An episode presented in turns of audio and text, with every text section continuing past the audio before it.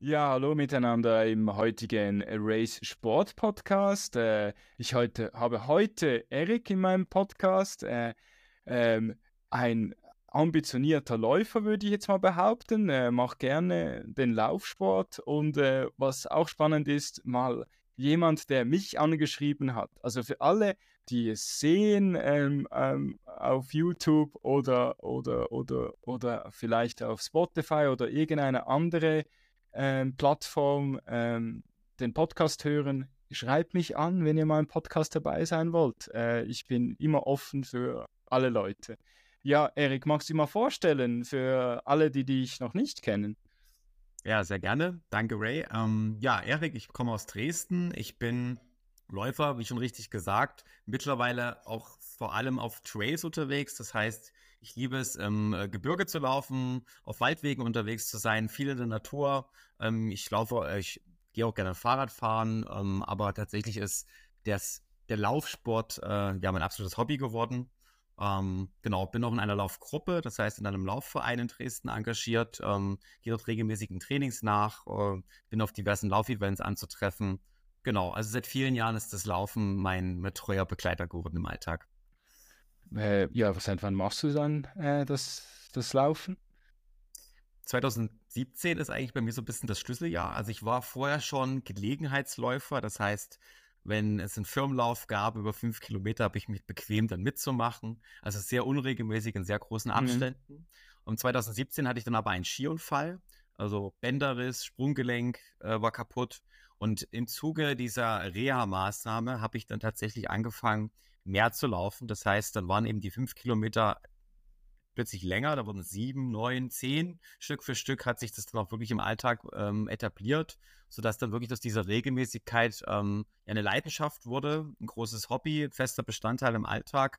Und dann hatte ich eben irgendwann auch an den ersten Laufwettbewerben teilgenommen. Und so hat sich das dann über die Jahre entwickelt. Und irgendwann kam dann eben das Thema Trailrunning dazu, was mittlerweile, muss man fast sagen, das Asphaltlaufen auf gerader Strecke fast schon abgelöst hat. Also ich bin mittlerweile eher der Wald- und Gebirgsläufer als der, der Asphaltrundenläufer.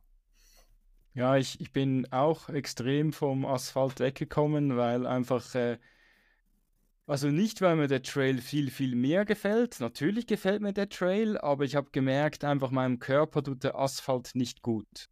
Also ich kann machen, was ich möchte. Ich kann wirklich mittlerweile seit eineinhalb Jahren sehr gut trainieren, ähm, auch im Alternativtraining, also nicht nur, ähm, nicht nur einfach laufen gehen, sondern Gewicht heben ein bisschen, äh, die, die Dehnung immer, also wirklich eine gute äh, Flexibilität im Körper haben, aber dieser blöde Asphalt zerstört mich jedes Mal.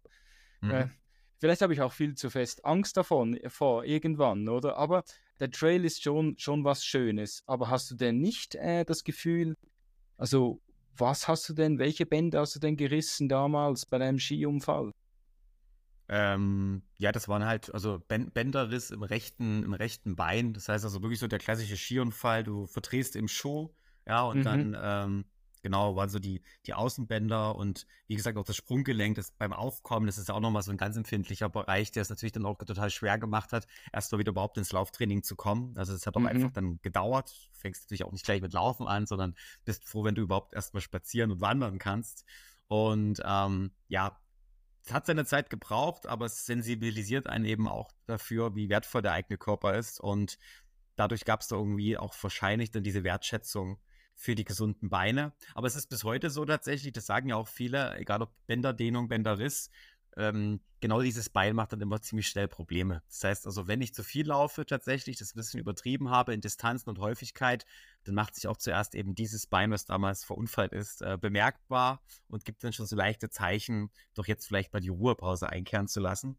Ähm, genau, aber dafür bin ich wiederum ganz dankbar. Die Signale des Körpers sind ja wichtig, um zu merken, okay, jetzt müsste ich vielleicht mal eine eine Pause einlegen. Ja, das ist auf jeden Fall so. Nein, ich habe jetzt nur gemeint in Bezug darauf, ähm, wenn man ja im, also vom Straßenlauf äh, weggeht und äh, sehr viel im Trail unterwegs ist, ähm, sind ja die Bänder dann noch wichtiger, oder? Um die Stabilität einfach auf den, auf den einzelnen Achsen noch ein bisschen mehr im Griff zu haben, oder? Aber das, das, setzt, ja. das setzt dir nicht zu. Gar nicht, aber ich muss sagen, das ist dann eben auch über die Jahre gekommenes Training. Also ähm, im Zuge zum Beispiel dieser Laufgruppe hast du regelmäßig ähm, Stabilisierungsübungen. Das heißt, da gibt es ein gemeinsames Gruppenhallentraining, wo man den Körper stabilisiert. Ich mache auch so in meiner Freizeit viel im Kraftraum, Workouts. Ähm, das heißt also, da gibt es einfach ein gesundes Grundfundament, sodass die, die Bänder dahingehend auch gefestigt wurden. Und das richtige Schuhwerk ist natürlich auch ganz, ganz wichtig. Das heißt also, auch bei den Trailschuhen wirklich genau zu schauen, dass es passt. Ähm, da muss ich sagen, es ist auch krass. Also ich kann nur jedem empfehlen, der Laufschuhe kauft, macht eine Laufbandanalyse. Es ist erschreckend, mhm. wie unterschiedlich man in Schuhen stehen kann. Und wenn man dann die falschen Schuhe trägt, da ist ein bisschen die Verletzung vorprogrammiert, wenn da einfach zu viel Spiel ist. Also muss ich, muss ich sagen, da bin ich gut ausgestattet, körperlich als auch mit dem, mit dem Schuhwerk. Und deswegen gab es da wirklich jetzt auch die, letzten Jahre keine, keine Probleme und zum Glück auch keine Verletzungen mehr. Ja, das ist doch gut. Und äh, was machst du denn so? Also im, äh, ist dann in, wo, wo du herkommst, so in der Umgebung, ist dann äh, ähm, trailmäßig, äh, kann man sich da recht austoben? wahrscheinlich nicht ganz so wie in der Schweiz, ja. so ehrlich muss man sein, um da wirklich auf äh, vernünftige Höhen zu kommen. Da musste ich schon die Berge ein, zweimal hoch und runter laufen. Tatsächlich, ähm, mein Stammtrail habe ich tatsächlich hier direkt vor der Haustür. Also Dresden hat ja den großen Vorteil mit diesem Elbland und den Weinbergen.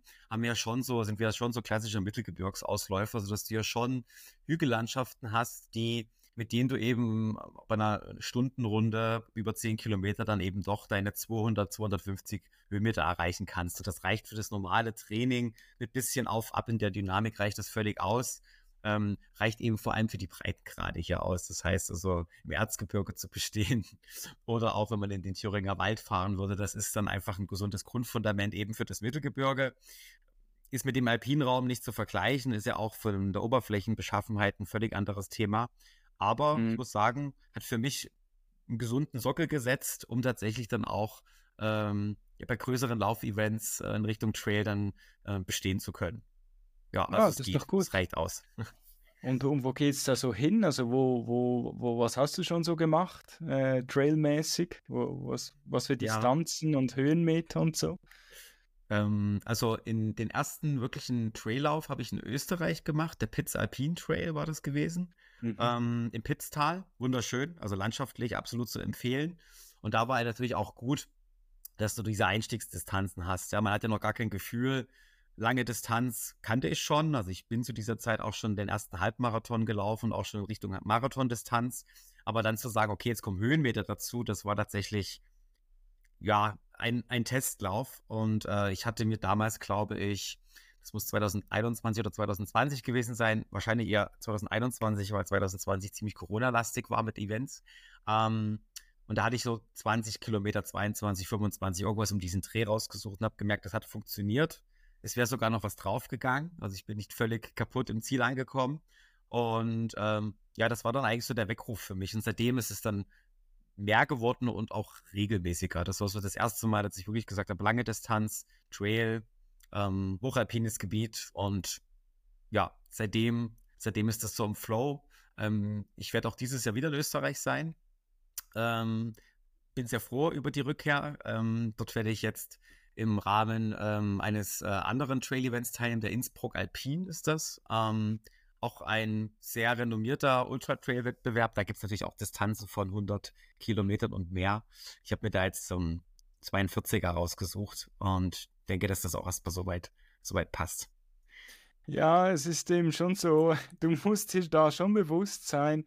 Ähm, ist lustig, ich bin zwar Schweizer, aber so äh, Österreich und so Trailrun und so im Ultra-Trailrun-Bereich, das ist so, wurde eher so ein bisschen meine, meine, meine Nachbarschaft als wirklich in der Schweiz. Ich weiß auch nicht, an was es mhm. liegt. Ich habe das schon in ein paar Podcasts äh, gesagt, dass ich einfach extrem, ich weiß auch nicht, es hat, glaube ich, mit den Leuten zu tun und so, weil so in Österreich alles ist ein bisschen, in Deutschland habe ich das noch nie gemacht, aber in Österreich ist es einfach, einfach ganz ein anderes Gefühl. Alles ist ein bisschen lockerer und gut, der Trail sowieso, die Leute sind lockerer. Das ist, wäre in der Schweiz auch so, dass sie nicht so verbissen sind, aber schon am Start, ich weiß auch nicht, ich will jetzt nicht was Böses sagen, aber ich habe da, hab da auch schon Erfahrungen gemacht, das sind auch sogar im Trailbereich, wo wo, wo, wo in der Schweiz die Läufe, die, die, die Leute nehmen das ein bisschen alles ein bisschen zu ernst, habe ich schon, habe ich so, mhm. habe ich so das Gefühl. Das ist so meine Sicht. Und ähm, ja, den, äh, den äh, Innsbruck, da, da werde ich auch äh, sein. Ich habe noch mhm. nicht angemeldet, aber ist eigentlich so ein bisschen mein Ziel, dass ich das dieses Jahr wieder gehe und ich wurde herausgefordert. Ich werde im Podcast immer herausgefordert. Ich habe diese, dieses Jahr war das ich weiß gar nicht, wer das war. Ich glaube, Vanessa war das. Äh, die hat mich herausgefordert, komm, komm doch auch den 67, 67er ähm, Kilometer äh, Ultra ja. machen. Und äh, ich habe jetzt kontinuierlich mich erhöht. Ich habe da angefangen eben mit dem, mit dem Halbmarathon, also wenn man das so nennen darf, weil auch da war es schon wild. Und äh, wenn der 42er, also den, den, der Marathon nächstes Jahr, so sein wird, wie er dieses Jahr war, als die Weltmeisterschaft war, ich wünsche dir viel Glück. Es war wirklich, es war wirklich tough. Also, Entschuldigung, ich will dir keine Angst machen, aber ich, ich war so überrascht, dass der so krass war. Ähm, Gut, und, ja. Man kann ja noch einen Downgrade ja. machen in der, in der Distanz, ja. Also von daher. Ja, das, der, man muss einfach, man muss einfach sehen, da muss man fast umgedreht trainieren. Das habe ich gar nicht realisiert. Also da muss man fast mehr schauen, dass man runterläuft, als man hochlaufen trainiert, weil es ging dreieinhalbtausend runter und es ging nur, es ging nur zweieinhalbtausend hoch. Verstehst du? Es ging tausend mehr runter, weil der hm. Start war auf 1500 Höhenmeter, oder? Also man ist, man startet gar nicht in Innsbruck selber oder man hat Entschuldigung, ich weiß nicht, wie es jetzt dieses Jahr ist, aber letztes Jahr hat, haben wir 1500 Höhen, also 1500 sind wir gestartet und dann ging es los, oder? Und das okay. muss es ja dann wieder runterkommen nach Innsbruck, oder? Und da das war. Sehen, wie, wie ich mich noch nicht mit der Strecke be beschäftigt habe, weil ich dachte tatsächlich, wir starten unten. Aber gut, das kann ich mir ja nochmal anschauen, ja. Schau dir das an. Eben nein, ich will, eben, wie schon gesagt, ich will dir keine Angst machen, aber ich war ganz überrascht, oder? Wie auch ähm, letztes Jahr bin ich in 27 Kilometer ähm, äh, gelaufen, zweieinhalbtausend oder 2000 Höhenmeter.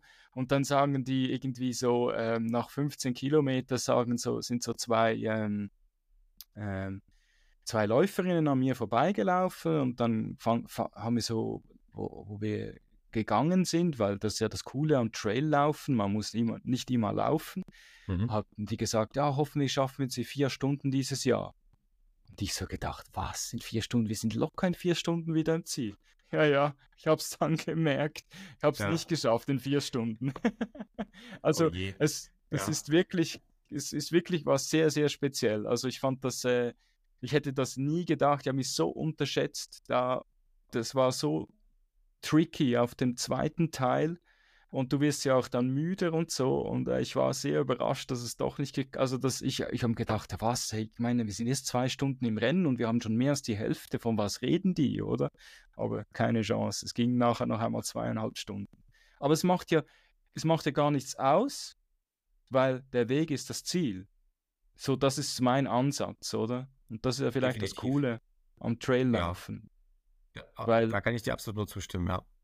Weil mir geht es einfach darum, ich will die Distanz schaffen, ähm, egal wie lange das, das es dauert. Und ich freue mich dann einfach aufs, keine Ahnung, aufs Ziel, ähm, Bier und, äh, und äh, das Essen. Dann gibt es wieder mal Fast Food. Ich schaue sonst immer äh, ein bisschen dass ich sehr ausgeglichen esse. Und wenn wir gerade beim Essen sind, wie sieht das bei dir aus? Achtest du speziell auf deine Ernährung?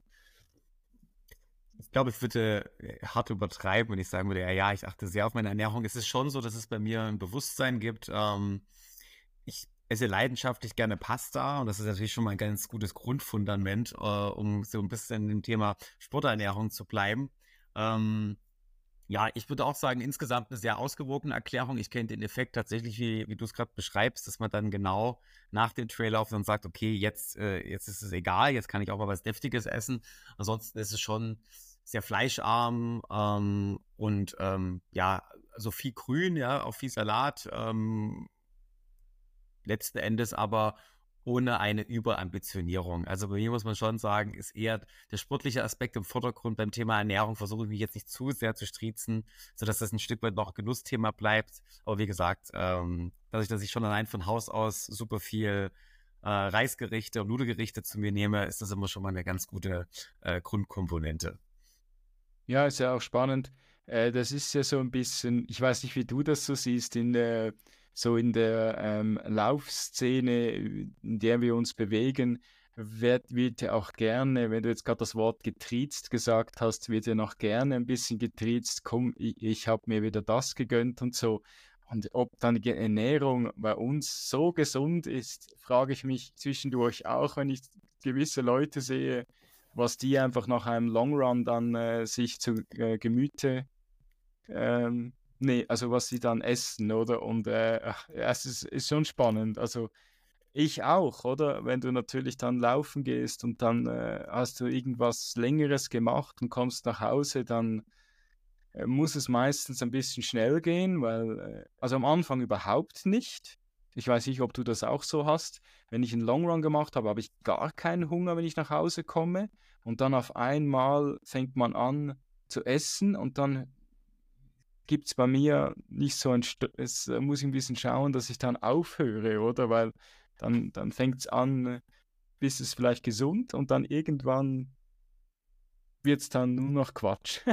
richtig, richtig. Ja, total. Ich kann mir gut vorstellen, dass der Körper ja ein Stück weit sich dann einfach an diesen Effekt gewöhnt, so ein bisschen ausgezerrt zu werden, ähm, lange zu verzichten. Und ich glaube, wenn man im Ziel ankommt, dann ist man noch lange genau in diesem Modus. Ich kenne das auch, dass dann nicht, nicht sofort die Heißhungerattacke kommt, aber so ein bisschen versetzt und dann ist es tatsächlich so, dass du dann ja im Prinzip mehrere Gänge zu dir nehmen könntest. Es hat auch so dieses Thema dann, jetzt könnte ich auch süß gut essen, ja, also dann habe ich so diesen Bedarf nach Schokolade beispielsweise, den ich eigentlich sonst nicht habe. Ich esse sehr wenig Schokolade und genau dann kommt plötzlich dieser Zuckerflash und geht natürlich genauso weiter auch mit irgendwelchen Gebäckgeschichten. Also es wäre, glaube ich, schlecht nach einem Ultra-Trail auf den Chipsvorrat äh, zurückzukommen, den man sich zu Hause angelegt hat, weil ich glaube, genau der würde dann leer werden, den würde man völlig unkontrolliert zu sich nehmen. Ähm, genau, aber ich sag mal, solange es nur diesen, solange es nur diesen Effekt gibt als Belohnung nach einem wirklich langen Lauf und man sich aber sonst die ganze Zeit während des Trainings diszipliniert, ich glaube, da ist das schon, schon sehr in Ordnung, da mal, mal kurz Das ist auf jeden Fall so. Genau. So besser, als wenn man eben gar keinen Sport macht ähm, und dann so sich ernährt, oder würde ich jetzt mal behaupten, oder? Also wild, genau. man weiß ja heute, was man machen sollte, aber es wird einem von der Ernährungsindustrie Industrie wird einem nicht leicht gemacht, was so alles angeboten wird und was dann alles drin ist. Das ist auch noch eine andere Geschichte, oder? Ja, ja was, hast, was hast du das Gefühl, ähm, wie hat dich denn jetzt seit 2017 das Laufen weitergebracht?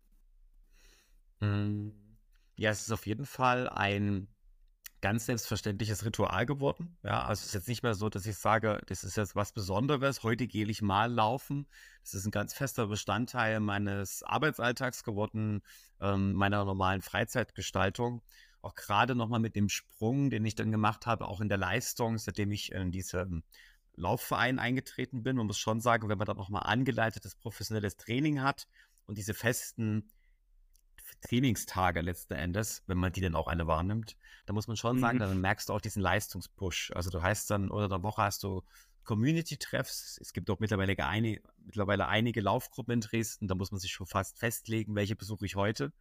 Und dann eben aber auch in Kombination Intervalltraining. Jetzt aktuell, da haben wir eine Halle angebietet bis Ende März. Findet morgen wieder statt. Wie schon von mir vorhin genannt, dieses Hallentraining als Stabilisierungstraining, als Krafttraining. Mhm Zusätzlich habe ich mich irgendwann auch im Kajakverein angemeldet. Das heißt also Oberkörper, Wasserwandern. Ja, wenn man so lange mhm. hat, wir haben ja hier die Elbe. Das heißt also, hier gibt es mhm. viel Wasser, was man dann aber hoch und runter fahren kann. Und jetzt im Winter kannst du da zum Beispiel den Kraftraum nutzen. Das ist so mein Rundumtraining geworden. Und da ist das Laufen ein ganz, ganz wesentlicher Bestandteil, der grundsätzlich dazugehört. Also ähm, ja, und tatsächlich, ich kann es nur empfehlen, also wer das noch nicht ausprobiert hat, es gibt ja diese Laufgruppen, die kann man ja auch einfach mal testen. Aber mhm. ich muss schon sagen, ich hätte es nicht gedacht, dass die Mitgliedschaft in einem Laufverein wirklich meine Leistung pusht. Sieht man am allerbesten, die Stammstrecke zu tracken, mal zu schauen, wie schnell war ich vor zwei Jahren. Und da stellt man halt wirklich fest, bin Minuten schneller. Und natürlich auch bei Wettbewerben. Ja, ich hatte, es gibt hier im Erzgebirge bei uns den Sachsen Trail. Mhm. Den hatte ich äh, 2022 das erste Mal gemacht über 33 Kilometer. Das ist dort die halbe Distanz. Bei der 66er, da war mir einfach dann noch zu heftig. Mhm. Und dann hatte ich eben letztes Jahr den dann nochmal gemacht. Gleiche Strecke, ähnliche Wettervoraussetzungen. Ähm, und ich war halt einfach sieben Minuten schneller. Und das ist jetzt schon ein Brett, ja, muss man sagen. Dann einfach mal sieben Minuten seine Zeit gepusht zu haben zum Vorjahr, wo ich auch schon dachte, ich bin ganz gut unterwegs gewesen. Also von daher, ja, und das motiviert natürlich auch da einfach auch weiter im Training zu bleiben, ähm, weil man merkt, dass die Leistung dann doch noch mal ein Stück nach vorne gehen kann. Ja, der Sachsen-Trail wurde mir auch schon empfohlen.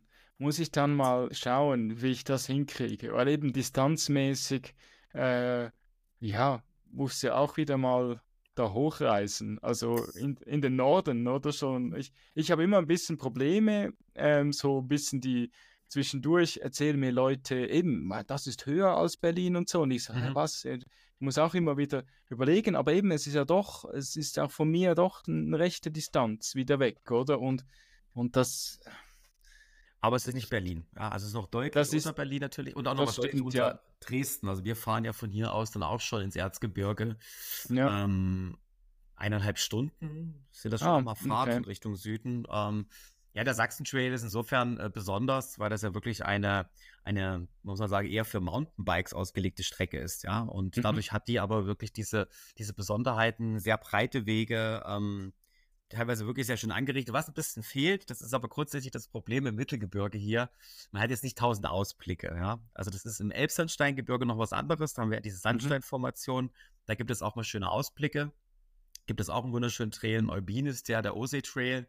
Aber den Effekt hat man hier leider nicht. Also wer sich Panoramablicke erhofft, die gibt es beim Sachsen Trail nicht. Du bist die ganze Zeit im Wald. Es geht hoch, drunter, aber es gibt nie eine Erhöhung, die man erreicht, wo man sagt, jetzt kann ich mal in die Ferne schauen. Ähm, das muss einem bewusst sein. Ansonsten ist das ein super Event, weil es geht wirklich drei Tage. Du kannst ja auch das gesamte Event machen. Das mache ich dieses Jahr dann. Also wirklich den Prolog am Freitag, Samstag dann den Ultra Trail 66 oder den halben 33 und Sonntag gibt es auch noch dann Laufdistanzen. Ja, genau. Also bis zum Kids Run. Da hast du auch direkt einen mhm. Zeltplatz, ein Hotel. Ich glaube, dieses ganze Event jetzt mal komplett mitzunehmen, ohne wieder an- und abzureisen, wirklich die drei Tage, das wird super spannend. Dieses Jahr freue ich mich sehr drauf und es wird auch jedes Jahr größer, muss man sagen. Das ist aus meiner Sicht eines der besten Laufevents, was wir in Sachsen haben. Ähm, sehr gut organisiert und das ganze, der ganze Spirit an der Strecke, das ist schon, ist schon ganz cool. Ja, ist doch cool. Ne? Ich habe immer schon gehört, ja, äh, ein paar äh, haben mir schon erzählt, eben, dass sie dann die ganzen drei Tage eben irgendwas gemacht haben, oder? Sag mal, finde ich super, oder? Eben, man, man, man kriegt eben gar nicht so viel. Äh, ich weiß nicht, wie es dir so geht. Also neue Veranstaltungen, eben, also ich muss sagen, die Social Media haben mir natürlich extrem geholfen, oder? Auch mal auf neue Laufveranstaltungen ähm, aufmerksam zu werden. Und ich bin ja so auch ein bisschen Fan von so ähm, kleinen ähm, äh, Veranstaltungen, die irgendwie ähm, aus dem Boden gestampft wurden, oder? Es, ich habe auch gehört schon viel in meinem Podcast. Viele richtig coole kleine ähm, Veranstaltungen sind ja auch schon äh, verschwunden in Deutschland, weil einfach dann das Budget gefehlt hat irgendwann, oder? Oder weil einfach Corona kam und dann hat es ein rechtes Loch gegeben und dann ja, hat das dann nicht mehr stattgefunden. Oder? Das finde ich dann schade, oder? Mhm. Weil ich gehe jetzt dieses Jahr, ähm, äh, habe ich mich angemeldet äh, für den äh, äh Biber Backyard Ultra. Der ist dann so auf Höhe, äh, also deutsch-belgische ähm, Grenze kann dir nicht mal das, ich kann dir die Ortschaft jetzt nicht sagen, wo das genau ist. Ich muss jedes Mal wieder nachschauen, wie die heißt und dann wieder auf der Karte nachschauen. Und auf den freue ich mich extrem, weil er sieht sehr ähm, urchig aus. Also sie machen alles sehr, ähm, also der, der Ziel und äh, der Ziel äh, und Starteinlauf ist sehr ähm, so aus Holz gebaut und so. Mhm. Also sieht alles sehr, also finde ich recht cool. Also ich freue mich noch recht auf diesen Event. Und jetzt mal, ich habe ja in der Schweiz, ähm, ich habe selber äh, bin ich dabei äh, mit, äh, mit einer Truppe. Wir machen den Backyard Ultra hier gerade, es ist wirklich ein Kilometer weg, wo ich jetzt gerade wohne, haben wir in diesem Wald ein Backyard Ultra. Ich weiß nicht, ob du schon mal gehört hast von diesem äh, Lauf-Event. Äh, ja, du machst ja, jede Stunde machst du ja eben 6,7 Kilometer, so lange, bis der Letzte aufgibt, oder? Ähm, und das kann sein, dass der Letzte dann irgendwie nach 48 Stunden erst aufgibt und, so, und solche Sachen, oder? Klingt sehr gesund. Aber ja, auf jeden Fall ist ein schönes, eine schöne, schöne, schöne, verrückte Idee auf jeden Fall. Ja. ja, kommt natürlich von den Amerikanern. Die verrückten Ideen, also okay. die richtig verrückten Sachen kommen immer von den Amerikanern. So ein Typ, der ähm, noch so einen verrückten Event hat, der heißt äh, Barclays. Äh, ähm, ich weiß nicht ob der Ultra heißt, aber äh, irgendwas mit Barclay heißt der. Und da ist es noch verrückter, da darf niemand eine GPS-Uhr haben und muss irgendwie fünf Runden laufen und man muss eine Buchseite finden. Also man kriegt eine Anleitung geschrieben, wo man das finden muss. Aber mhm. das kriegt man nur geschrieben, man kriegt keine Karte. Also man muss es dann suchen im Wald und die Runde dann so wieder zurück beenden. Also es ist recht, äh, ich kann mir das gar nicht vorstellen, weil ab einer gewissen Stunde, wo es dann auch dunkel wird, habe ich schon beim Backyard äh, Probleme mit der Müdigkeit ein bisschen umzugehen und dann musst du auch noch was erfüllen, oder? Also ja, es ist. Äh, Aber ich es, sehe, es gibt noch viel zu entdecken offensichtlich, ja. Also das ist ja genau. ja, ja. Genau, also grundsätzlich kann ich nur sagen, gerade was du angesprochen hast, diese kleinen äh, Laufevents, also der vorhin von mir genannte Sachsen-Trail, der ist ja schon relativ groß und auch professionell organisiert. Also gerade diese mhm. kleinen, lieblichen Events, wo man merkt, da machen noch die Anwohner mit. Also es gibt da quasi auch eine große Unterstützung der Lokalbevölkerung. Alle bringen sich dann ein. Die Freiwillige Feuerwehr ist dabei. Es gibt ein Kuchenbuffet, irgendwie noch die selbstgemachte Suppe. Also diese kleinen Laufevents tatsächlich, ähm, die schätze ich auch sehr, aber genau da ist das Thema mit kostendeckend arbeiten letzten Endes. Ja, also es ist natürlich schön, wenn es noch so viel drumherum gibt. Man merkt, da machen sich Menschen Mühe. Aber wenn du heutzutage das dann eben nicht nochmal über Instagram bewirbst etc., dann äh, musst du halt wahrscheinlich dann aufpassen, okay, ist das noch finanzierbar, weil dann einfach das Ganze drumherum äh, immer kostenintensiver wird. Und ich habe auch schon für mich Läufe entdeckt, die es mittlerweile leider nicht mehr gibt. Ähm, ja, das, das, das ist ganz einfach so. Das ist ein Spagat, wo man wirklich schauen muss, wie hält man das individuell, ja, trotzdem noch irgendwo einzigartig und gleichzeitig aber so orientiert, dass man kostendeckend das ganze Event durchführen kann. Ja, nein, auf jeden Fall. Das ist, äh, also ich kann das sagen, ist nicht so einfach. Eben erstes Jahr war natürlich das strengste.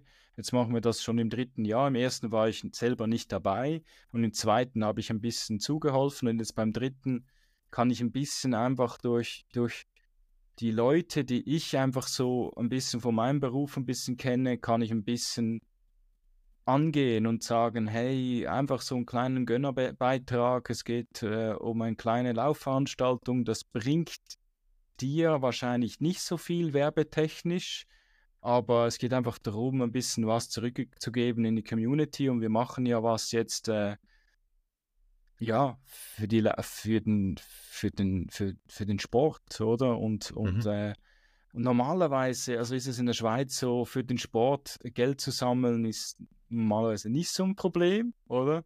Aber eben durch das, dass halt nicht so viele Läufer bei diesem Lauf dabei sind, sind nur 60, äh, also der, der Lauf ist auf 60 Läufer limitiert, ähm, schon geschuldet am Wald. Wir wollen auch den Wald nicht so ähm, belasten und so. Ähm, ja, ist natürlich, das ist die Attraktivität für einen großen Sponsor natürlich nicht da, aber, aber es geht. Also ich glaube, dieses Jahr kommt es gut. Hoff, hoffen wir es mal. Weil ich krieg die Daumen. Ja. ja, es wäre cool, wenn es so dann weitergeht. Ähm, natürlich, äh, glaube ich, man muss dann immer ein bisschen hüpfen. Man muss dann so ein bisschen äh, immer wieder eine neue Person oder eine neue Firma anfragen, weil die dann sagt, ja gut, wir haben letztes Jahr schon mitgemacht. Mhm. Und ich glaube nicht, dass sie, aber mal schauen, wir sehen es. Ich, ich, bin da ganz offen und äh, ich habe da, ich habe noch einen Haufen Ideen. Ich hoffe, die, die können wir alle gut umsetzen. Ja, wenn wir schon von Laufveranstaltungen reden, ist denn jetzt Sachsen Trail deine Lieblingslaufveranstaltung ähm, oder welche würdest du sagen, magst du am meisten? Ja, tatsächlich, äh, weil wir gerade über die kleinen Läufe gesprochen haben, ist das so ein kleiner Lauf, den, den kennt ja auch kaum jemand, aber der bewirbt sich halt auch selbst kaum. Das ist hier ähm, auch im Erzgebirge, südlich von Chemnitz. Äh, Amtsberg heißt die Gemeinde. Der Amtsberger Panoramalauf. Das ist wirklich so ein kleiner, lass es zehn Kilometer sein, Trail, wirklich mit viel Hügel hoch, runter. Aber wie der Name sagt, Panoramalauf. Du hast die ganze Zeit einen Weitblick über grüne Wiesen, über grüne Hügel. Ich habe jetzt zweimal teilgenommen, zweimal mit fantastischem Wetter, blauer Himmel, blauer Himmel, saftig grüne Wiesen. Diese Kombination mit moderaten Anstiegen, also es gibt so einen Startanstieg, mhm. dann hätte auch nochmal so einen Endanstieg und dazwischen viel hoch runter, aber eben ich sag mal, anspruchsvolles Gelände, aber so, dass man es trotzdem gut als Einstiegstrail jetzt nutzen könnte. Und ähm, auch, auch zahlenmäßig ist nicht überstark besetzt. Also lasst es 60 Teilnehmer sein in dieser Distanz. Mhm. Da kommt man natürlich dann auch mal unter die Top 5. Ja, das war dann irgendwie so meine beste Platzierung, weil es noch nicht so viele Teilnehmer gab und das Teilnehmerfeld auch so eher semi-professionell unterwegs war. Und ich muss sagen, der war halt mit allem drum und dran wirklich dieses, dieses Liebevolle. Also ich meine, ich kenne das auch, dass es im Zielbereich zum Beispiel Verpflegung gibt. Kuchenbuffet kann man kosten, kostenpflichtig erwerben. Aber da muss man sagen, das war alles in dieser, in dieser Laufleistung, in diesem Laufentgelt inklusive. Also du hast deine Startunterlagen geholt und mit deinem Voucher hast du erstmal vom Start im benachbarten Freibad, was man dann auch noch nutzen konnte nach dem Lauf. Ah, ähm, okay. äh, da konnte man sich dann erstmal eine Kartoffelsuppe holen, ja, eine Stärkung vor oder nach dem Lauf. Und Kuchenbuffet, wie gesagt, gab es dann auch noch. Das habe ich so noch nicht erlebt, auch dass die ganzen Leute sich da untereinander kannten. Also man merkt einfach, dass das eine Dorfgemeinschaft ist und die aus dem Umland kommen. Und da war ich schon so der Exot aus Dresden. Also ich habe das gemerkt im Gespräch mit anderen Läufern, ja, du bist extra aus Dresden angereist bis hierher. Aber das war es mir absolut wert, weil es sind eigentlich genau diese Veranstaltungen, die das Laufjahr so lukrativ machen, weil es dann eben nicht nur um dieses Event geht und das noch größer und pompöser zu machen, sondern wirklich diese Sportler treffen sich, das ist ein Gemeinschaftssinn, eine tun was füreinander. Also ich würde jetzt nicht behaupten, dass da ein großes wirtschaftliches Plus entsteht, gerade mit den Dingen, die ich gesagt hatte, die man dort einfach mitmacht. Mhm. Aber das mhm. macht das Ganze so unverwechselbar und in der heutigen Zeit muss man wirklich sagen, ungewöhnlich. Und ich wünsche diesem Lauf tatsächlich, dass sie ja weiter Bestand haben glaube auch, es wäre noch Luft nach oben, dass man den noch ein bisschen größer bekommt. Also vielleicht habe ich ja jetzt die richtige Werbung, Werbung hier dafür gemacht, sodass jetzt dieses Jahr dann bei einer erneuten Teilnahme im September ist das immer, also auch schöne Spätsommerzeit, ähm, dass dann der Verlauf vielleicht nochmal so einen kleinen, so einen kleinen Push bekommt, damit der Kuchen auch weiterhin kostenfrei im Zielbereich gereicht werden kann. Ja, nein, finde ich, finde ich natürlich super, oder? Wenn man das alles eben reinkriegt und das äh, so verwirklichen kann, oder? Weil wenn dann ein kleines Plus rausschaut, kann man dann auch irgendwas zurückgeben irgendjemandem oder, oder man kann es einfach investieren in eine neue verrückte Idee für nächstes Jahr, oder? Ich, das ist ja das, ähm, wenn es schon mal Break, also Break-Even ist, ist es schon gut und sonst, wenn es noch was gibt, dann kann man vielleicht eben noch was Neues dann ein Jahr drauf machen. Das, so, so, so sehen wir das, oder? Für alles, was dann drüber ist, können wir dann einfach ein Jahr drauf äh, vielleicht doch noch irgendwas verbessern, oder? Und, und, und, und, und spannend fand ich, muss ich jetzt noch schnell sagen, ich habe gehört, dass äh, ähm, ein paar von, von diesem Organisationskomitee, die sind äh, vom gleichen Laufformat einfach an einem anderen Ort gewesen, also in, äh, ich glaube, das war in Bern. Und die haben dann äh, gehört, ah, was, das gibt's nur so. Ja, weißt du, beim Easter Backyard Ultra haben die noch das gereicht und alles. Also das war dann auch so eine Bestätigung, dass sie schon von Anfang an eine richtig coole, ähm, so ein gutes Gefühl den Läufern gegeben haben, dass sie alles gekriegt haben, die Läufer, oder? Mhm. Man ist ja doch so lange unterwegs, ähm, das Startgeld kostet auch ein bisschen was. Das ist halt so, weil einfach, ähm, weil wir doch recht viel bieten müssen, oder äh, essenstechnisch. Und äh, aber es ist doch ein gutes Gefühl, wenn dann die Läufer dann merken, was sie alles davon haben, oder? Das, das, das finde ich wirklich auch wichtig, oder? Und das Fall. hat sie natürlich bestärkt, dass wir genau so weitermachen können, oder? Äh, ja, du hast vorher mal ähm, gesagt, du bist zum Trail gekommen und äh, das Schuhwerk ist sehr wichtig. Mit was für Schuhen bist du denn so unterwegs?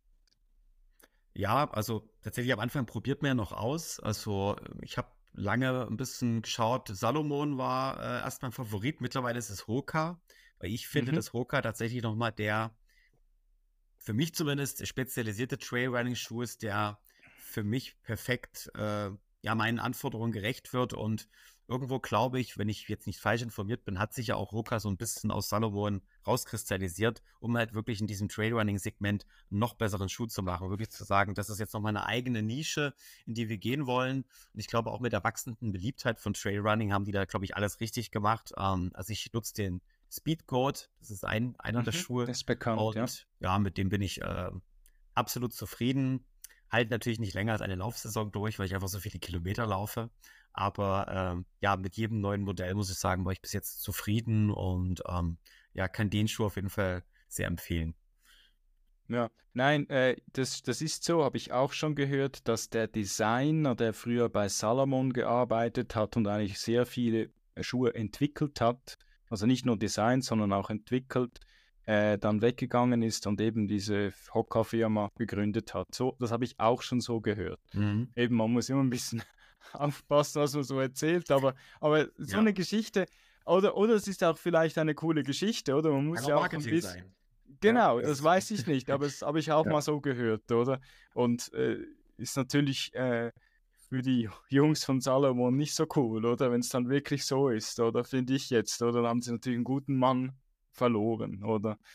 Ja, aber, aber ich glaube, die Firma, die ist dann wiederum so breit aufgestellt. Ich glaube, dann weiß man sich total darauf einzustellen, dass man sagt, ja gut, äh, es gibt so viele Läufer, ähm, so viele Firmen, dann ist eben Hooker eine davon, aber gleichzeitig eben auch nur ein Konkurrent. Ähm, die machen ja auch gute Schuhe, ja. Ich habe auch genauso Salomon-Schuhe dann eben als normalen Laufschuh. Also von daher ähm, hoffe ich mal, dass man sich da nicht so sehr die Kunden wegnimmt, sondern dass das einfach ein Markt ist, wo einfach alle Geschmäcker gut bedient werden können. Also meiner Meinung nach ist es sowieso ein bisschen so, dass ja Salomon eher so im trailigen Bereich immer unterwegs war. Also so auch, äh, wenn man ja auch von so ähm, Wanderschuhen oder, oder, mhm. ähm, oder einfach Stimmt, sonst. Habe ich auch, ja. Hm, Wanderschuhe. Ja, genau, Wanderschuhe mhm. oder ähm, wie heißen die halben? Äh, jetzt fällt es mir gar nicht ein. Ähm, ja, egal. Einfach eher aus dem rauskommen und ich jetzt gemerkt habe, dass sie eher ein bisschen, also dass sie jetzt angefangen haben, so in den Straßenbereich reinzugehen. In dieser Zeit, wo sie in den Straßenbereich reingehen und das Sortiment so erweitern, haben auf einmal extrem viele andere Marken angefangen, dann in den Trail-Bereich reinzugehen und diesen Trend, der ja immer mehr aufgekommen ist, auch ähm, zu bedienen, oder? Mhm. Also ich habe das schon gemerkt. Ebenso Essex hat das lange auch nicht gemacht und ich, ich sehe immer mehr Schuhe, die, das behaupte ich jetzt mal, ähm, also in meiner Wahrnehmung, es kann ja auch sein, durch das ich immer mehr Trail mache, habe ich das Gefühl, dass es dass einfach jetzt mehr auffällt. Aber ich habe das Gefühl, Essex, ähm, Brooks kommt in diesen Bereich rein. Ähm, ja, es, es, sehr viele äh, kommen jetzt da rein. Sogar äh, was auch sehr spannend ist, ein ganz bekannter Trailläufer, ähm, Kilian Jonne, ähm, hat ja jetzt mit der Firma ähm, Naked, das ist, die waren eigentlich so wie so ein, ähm, die machen so einen äh, Laufgürtel, wo man die Sachen so reintun kann, wie so ein Netz, oder, den du anhast. Äh, mhm. Oder so wie ein Rucksack, der eigentlich gar kein Rucksack ist, sondern eher so wie eine, so eine Weste, die einfach eng aufliegt, wo du alles rein ähm, würgen, also stoßen kannst und so während dem Laufen. Die haben jetzt einen Schuh auch entwickelt im Trail-Bereich, oder? ist recht, also würde ich mir nie getrauen, einfach so, aber ja. ja, und aber ein richtig schlanker Schuh. Ja, wo du ihn gerade genannt hast, tatsächlich, das ist ja wirklich, man merkt ja auch, dort äh, funktioniert halt wirklich die Vermarktung des Trailrunnings. Also das sind ja ultra professionelle Bilder, die man dann sieht. Kann man das natürlich super in Szene setzen mit Drohnen, die über das Gelände fliegen. Ja, also Ultra Mont Blanc zum Beispiel, wenn man das mhm. dann sieht, diese Videos, alles professionell zusammengeschnitten. Und natürlich auch die Sportler, so die Heroes hinter dem Sport, die man dann gut vermarkten kann, die man gut in Szene setzt. Es gibt ja auch noch die Läuferin Sophia Lockley, heißt sie, Lockley heißt sie, glaube ich. Mhm. Ähm, die ist ja auch super spitzenmäßig unterwegs und ich glaube, dadurch ähm, hat da wirklich auch eine gute Vermarktung stattgefunden und die werden sich das schon genau anschauen, ob sich das lohnt, in den Markt zu investieren. Und das wird sich halt definitiv lohnen, da jetzt einfach im Moment Trail-Laufschuhe zu entwickeln, weil das einfach, ja, ist ja kein neuer Sport, aber er wird, glaube ich, so gut wie noch nie in sozialen Medien vermarktet und dann macht es auch einfach Sinn, wenn man merkt, okay, diese Gemeinschaft, diese Sportgemeinschaft, die wächst, dass man dann letzten Endes versucht, auch hier mit dem Sportschuhsegment äh, Fuß zu fassen. Also Brooks gebe ich dir völlig recht. Ich habe Brooks noch nie als Trailrunning-Schuh betrachtet. Also das ist schon symbolisch, dass auch diese Marke jetzt da versucht, ähm, mit dabei zu sein. Ja, sie hatten immer ein Modell, hatten sie immer drin, eins, zwei Modelle, aber sie haben jetzt Laufevents organisiert, oder im Trail-Bereich, um einfach noch ein bisschen mehr darauf aufmerksam zu machen. Also muss dazu sagen, ich laufe sehr viel in Brooks ähm, ähm, und ähm, habe jetzt auch mal ein bisschen ein bisschen Schuhmarke, ein bisschen gewechselt und mal ja. so geschaut. Oder es ist ein bisschen Essex drin. Hocker hatte ich auch schon, hatte ein bisschen Probleme mit dem, äh, mit dem Fuß, ähm, eigentlich mit dem Innenfußbereich. Da hat es wie so ein, so ein, der, der, der Innenbereich, wo eigentlich der Fuß sich abstützen soll vom, vom leichten Hohlfuß, den ich habe, hatte ich ein bisschen Probleme, dass ich da eine Blase im Innenfußbereich gekriegt habe. Das hatte ich noch nie vorher mhm. ähm, und hat mich ein bisschen abgeschreckt, muss ich jetzt dazu sagen. Aber mhm. eben, ich höre sehr viele, entweder sind sie total begeistert, also meinen Podcast habe ich auch schon gefragt, total begeistert von Hocker oder überhaupt nicht. Das ist spannend. Ja, Aber eben, wie du ja vorher gesagt hast, wenn er hält, dann soll man äh, auch mit dem Schuh eine Laufanalyse auf dem Laufband machen und schauen, wie der hält, um auch äh, zu sehen, wie verhält. Dann kann man da schon mal ein bisschen rausfühlen, wie, wie, wie fühlt er sich dann draußen in der Natur an. Also das kann Richtig. man noch gar, das kann man ja noch, noch gar nicht, aber man, man kann ein bisschen vielleicht rausspüren, auch für, für einen selber, wie fühlt er sich dann vielleicht an, oder? Das ist wirklich nicht so einfach, weil ich habe auch schon das Gefühl gehabt im Laden äh, und sie äh, und die Beratung hat auch gesagt, das ist eine gute Idee. Ähm, das sieht eigentlich sehr gut aus und draußen ich, musste ich mich auch ein bisschen reinbringen, also so in diesen Schuh. Also es ist lustig, ist noch spannend eigentlich, dass es so ist, oder? Also dass man doch noch äh, merkt, also es ist ja klar, es sind ja auch zwei verschiedene Schuhmarken, aber dass man dann doch noch irgendwann merkt, Nein, das ist ganz was anderes, oder? Mhm. Man muss doch ein bisschen sich reinfühlen. Und, und, und motivationstechnisch hast du nie Probleme, so ähm, dein Training durchzuziehen? Oder ist das, hast du schon Disziplin genug? Äh, äh, es ist gar nicht so lange her, da war ich nicht sehr motiviert, weil ich einfach länger krank war. Also ich glaube, da kann, können viele mitreden bei dem Thema. Dieser Winter war ja tatsächlich, zumindest hier in Deutschland war es so, gespickt mit sehr vielen Infektionskrankheiten. Ich hatte im November Corona, dann kam halt irgendwann die Weihnachtszeit, da ist es dann auch immer schwierig, mhm. muss ich sagen, im Trainingsplan zu bleiben. Viele soziale Verpflichtungen, also irgendwie will sich dann jeder noch im alten Jahr treffen. Egal, ob das mhm. ehemalige Arbeitskollegen, aktuelle Arbeitskollegen sind, alte Schulfreunde, da ist irgendwie ganz viel los. Da ist das Training tatsächlich ein bisschen nach hinten gefallen. Aber ich dachte dann, gut, es ist halt Weihnachtszeit und wollte dann natürlich, wie das so ist, Vorsätze fürs neue Jahr. Ab 1.1 alkoholfreier Monat, ja, ganz viel laufen gehen, also wirklich nach Trainingsplan noch viel mehr erreichen. Und dann bin ich wirklich direkt krank geworden und hatte dann auch eine sehr langgezogene Bronchitis. Das heißt also wirklich, mhm. ähm, wirklich große Probleme, auch mit den dann auch zuweilen kalten Temperaturen. Bin dann, glaube ich, nach einer Woche viel zu früh ins Training ein, wieder eingestiegen, dann direkt wieder krank geworden. Und das war schon eine Zeit, die sehr demotivierend war. Ähm, umso motivierender bin ich halt im Moment. Also ich glaube, diese Rückschläge, die gibt es halt ganz einfach, egal ob jetzt eben durch Erkältungskrankheiten, oder wenn man verletzt ist, da kann ich jeden verstehen, der sich nicht so gut motivieren kann, dann wieder ins Training zu kommen, weil natürlich auch die ersten Male frustrierend sein können.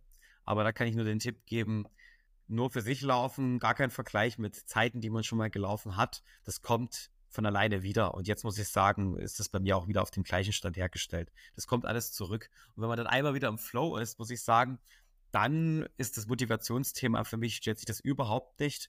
Aber diese Rückschläge, die auszuhalten in der Zeit, das, das ist, glaube ich, das große Problem. Gerade wenn es dann sich auch nochmal in die Länge zieht, ja, dass man erkältet war, man fängt wieder an, hat gedacht, man ist schon wieder gesund, dann wird man wieder krank. Ich glaube, das kann halt diesen Rhythmus extrem stören. Und da äh, kommt natürlich auch irgendwo mein, mein, mein Trainingspensum über meinen Laufverein sehr positiv zum Tragen, dass man einfach weiß, alles klar, es ist Montag. Also ich bin ja wirklich, bevor ich wieder laufen war, dann einfach in dieses Hallentraining eingestiegen, dieses Stabilisierungstraining.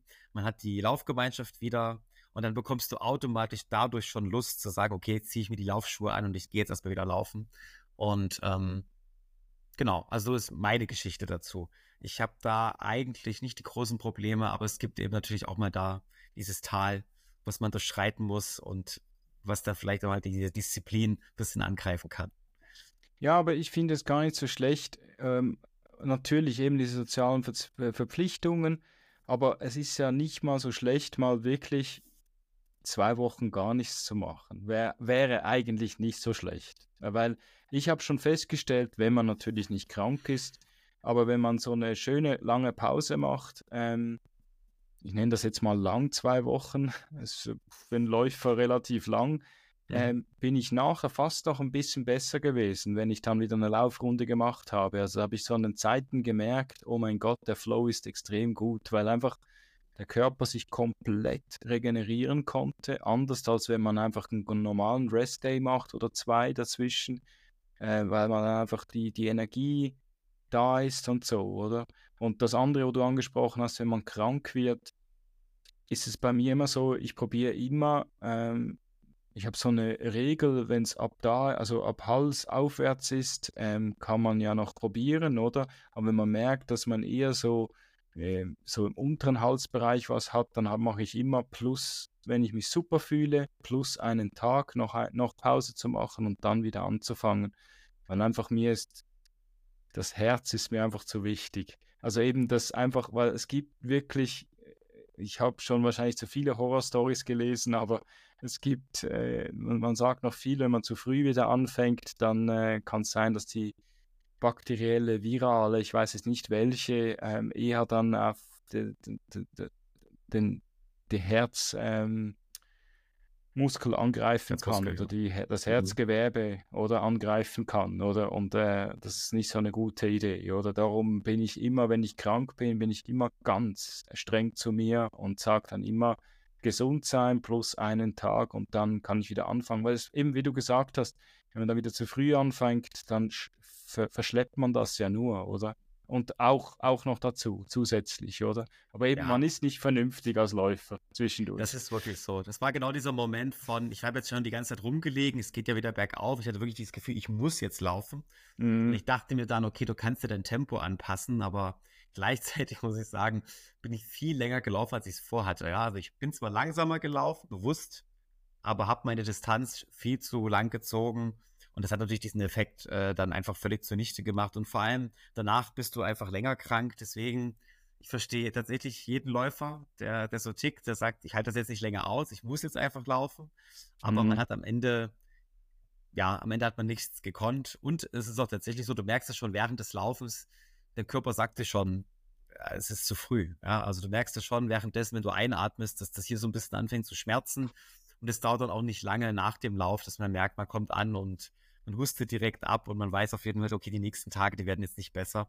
Also der Körper dankt es einem auf jeden Fall, wenn man diese Pause konsequent macht und wie du schon sagst, eher noch einen Tag verlängert oder zwei. Ähm, das ist gerade bei dem Thema Herzmuskelentzündung super sensibles Thema, definitiv.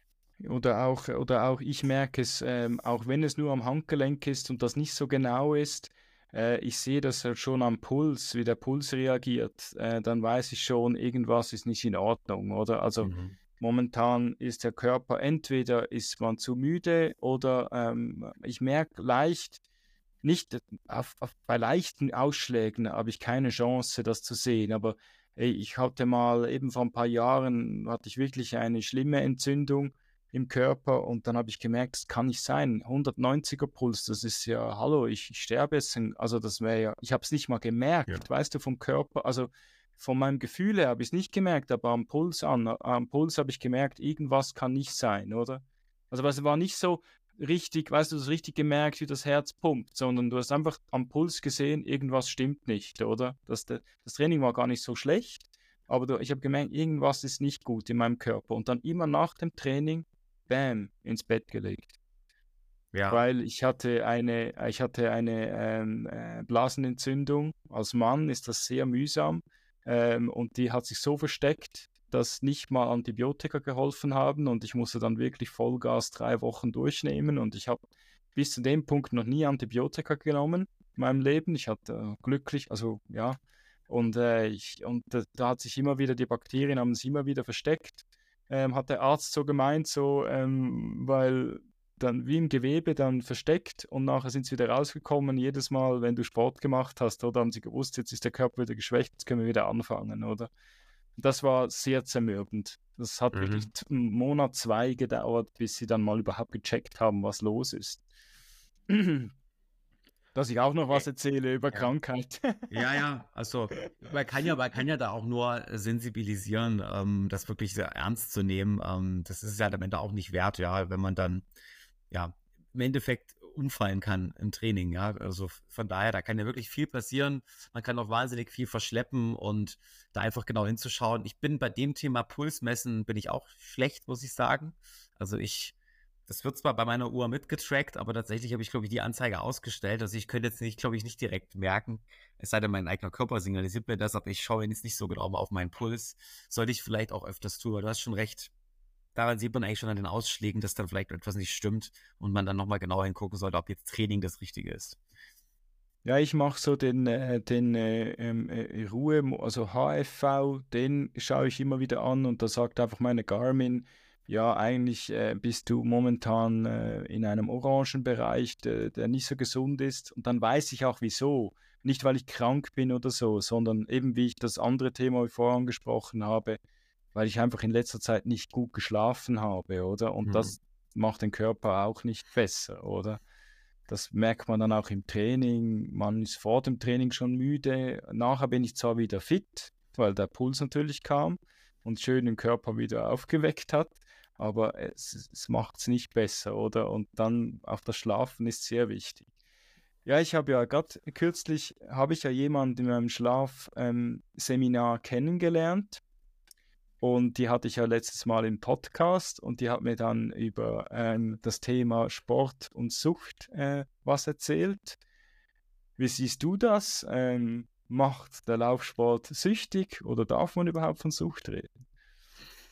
Also grundsätzlich um etwas mein positives Wort zu benennen, würde ich von Leidenschaft sprechen und äh, da steckt ja relativ viel drin in diesem Wort, äh, auch das Thema Leiden letzten Endes. Also es ist schon so, dass man ähm, süchtig werden kann nach vielen Dingen, ein Stück weit ja auch nach dem, nach den vielen positiven Effekten. Also Laufevents sind ja bezeichnet eben für diese emotionalen Ausnahmezustände, die man, die man durchlebt. Ja, also letzten Endes leidest du, freust dich am Ende aber so auf ganz banale Dinge wie die, wie das erfrischende Getränk danach, ähm, ähm, in Empfang genommen werden, Publikum feuert an und so weiter und so fort. Da gibt es ja schon viele Effekte, die einen süchtig machen können. Letztendlich natürlich auch der eigene Leistungsantrieb. Ähm, ich hatte es ja vorhin schon gesagt, wenn man merkt, es gibt jetzt Leistungssteigerung, man ist dann schon manchmal gepolt, diese Steigerung kann ich noch weiter optimieren und man will dann immer, immer wieder besser werden.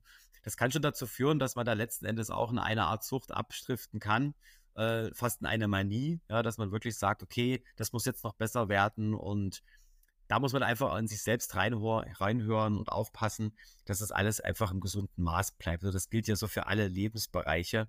Die Dosis macht das Gift und so ist es halt ganz einfach auch beim, beim Trainieren und beim Laufen. Ähm, grundsätzlich denke ich aber schon, dass das Thema Sportsucht ist auf jeden Fall so. Also wenn man sich so Ultraläufer ansieht, ist es nicht selten, dass die schon ganz viel im Leben erlebt haben. Ich kann mich erinnern, mal von einem DJ gelesen zu haben, ehemaliger DJ, der hatte eben schwere eine schwere Drogenthematik und der ist so jetzt so ein Ultra-Wüstenläufer geworden, der da tagelang durch die Wüste durchlaufen kann.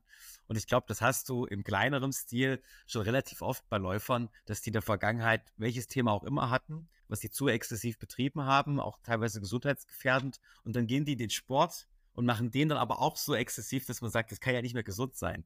Also ich glaube schon, dass der ein oder andere Mensch eine Mehrveranlagung dazu hat, Dinge in Extremen zu machen und der andere eben weniger. Und am Ende muss man sagen, gilt halt hier das gesunde Mittelmaß. Ich meine, dass ich in diesem gesunden Mittelmaß unterwegs bin, sage ich mir selbst, wirst auch du dir sagen. Während wenn das anderen erzählt, beispielsweise, wenn ich jetzt erzähle, im April mache ich dann meinen ersten Ultra-Trail, 66 Kilometer, gibt es natürlich Menschen, die sagen, bist du völlig verrückt, das ist ja krank. Ja? Und so gibt es eben dann diese unterschiedlichen Perspektiven. Ähm, von daher, ich würde nicht pauschal unterschreiben, aber ich glaube, dass wir Menschen gewisse Veranlagung haben, Dinge extrem zu tun. Und das kann natürlich dann auch extremes Laufen sein. Ja.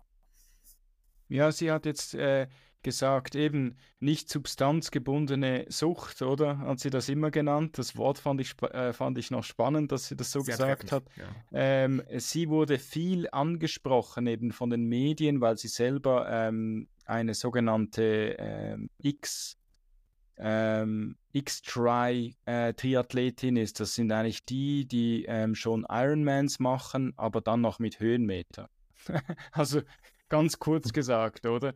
In, oder in kalten oder in kalten Gegenden. Also der Northman, ähm, da springst du von einer Fähre ins kalte Wasser, also kalt in Anführungszeichen. Sie hat schon gesagt, 18 Grad gab es auch und das ist geht jetzt noch. Also ja, also das ist ein normaler See irgendwo, oder? Aber, aber es kann auch sein, dass es weniger ist. In der Schweiz war es auch schon weniger, oder? Und dann ähm, äh, diese 3,8 Kilometer.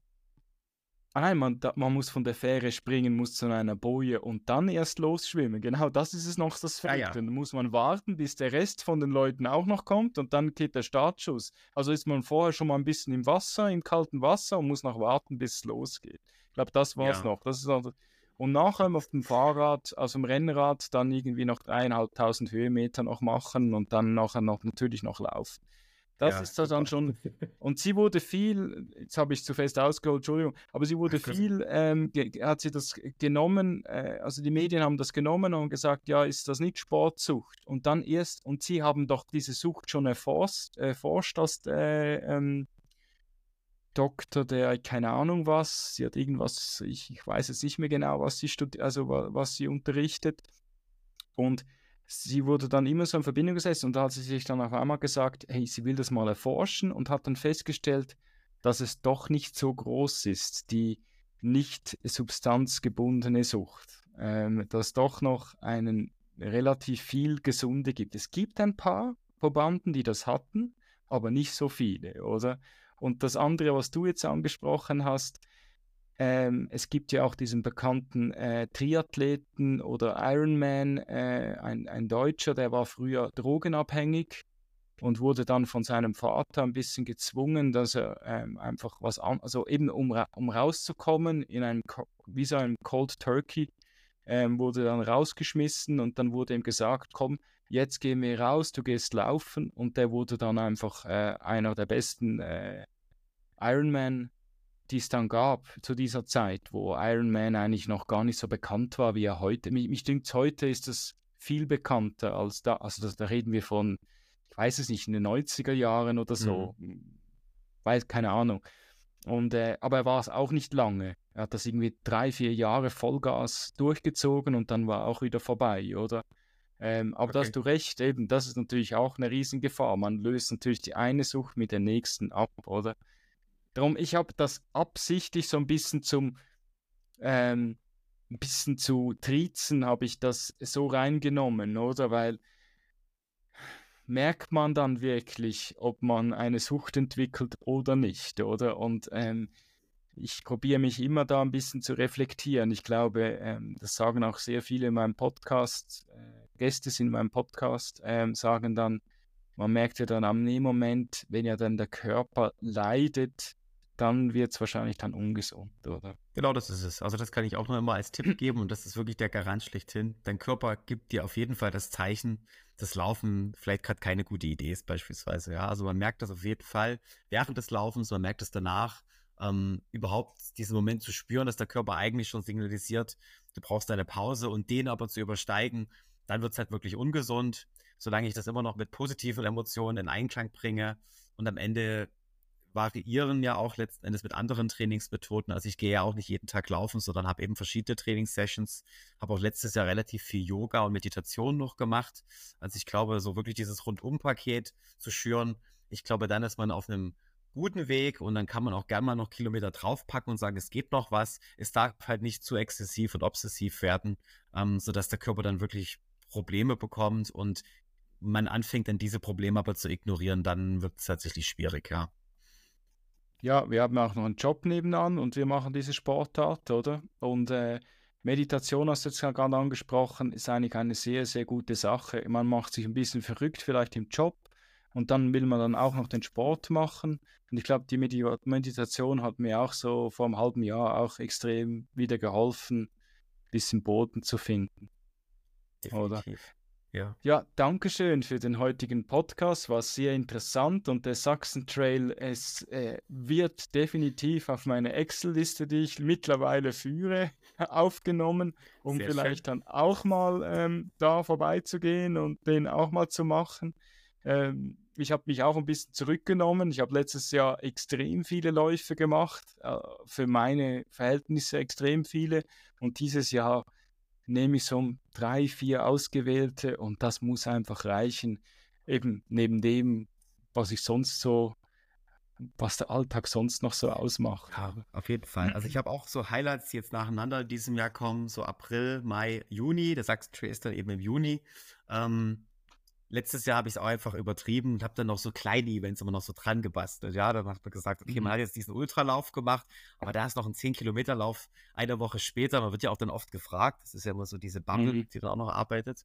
Ähm, ja, also ich kann das, also so, ich glaube, da bist du auf einem guten Weg, das genauso zu machen. Ja. ja.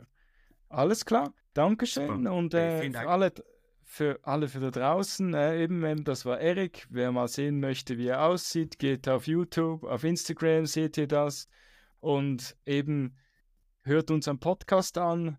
Äh, ich quatsche gerne mit Leuten über den Laufsport oder eben auch mit Triathleten auch mal zwischendurch, auch wenn das Schwimmen nicht mein Thema ist.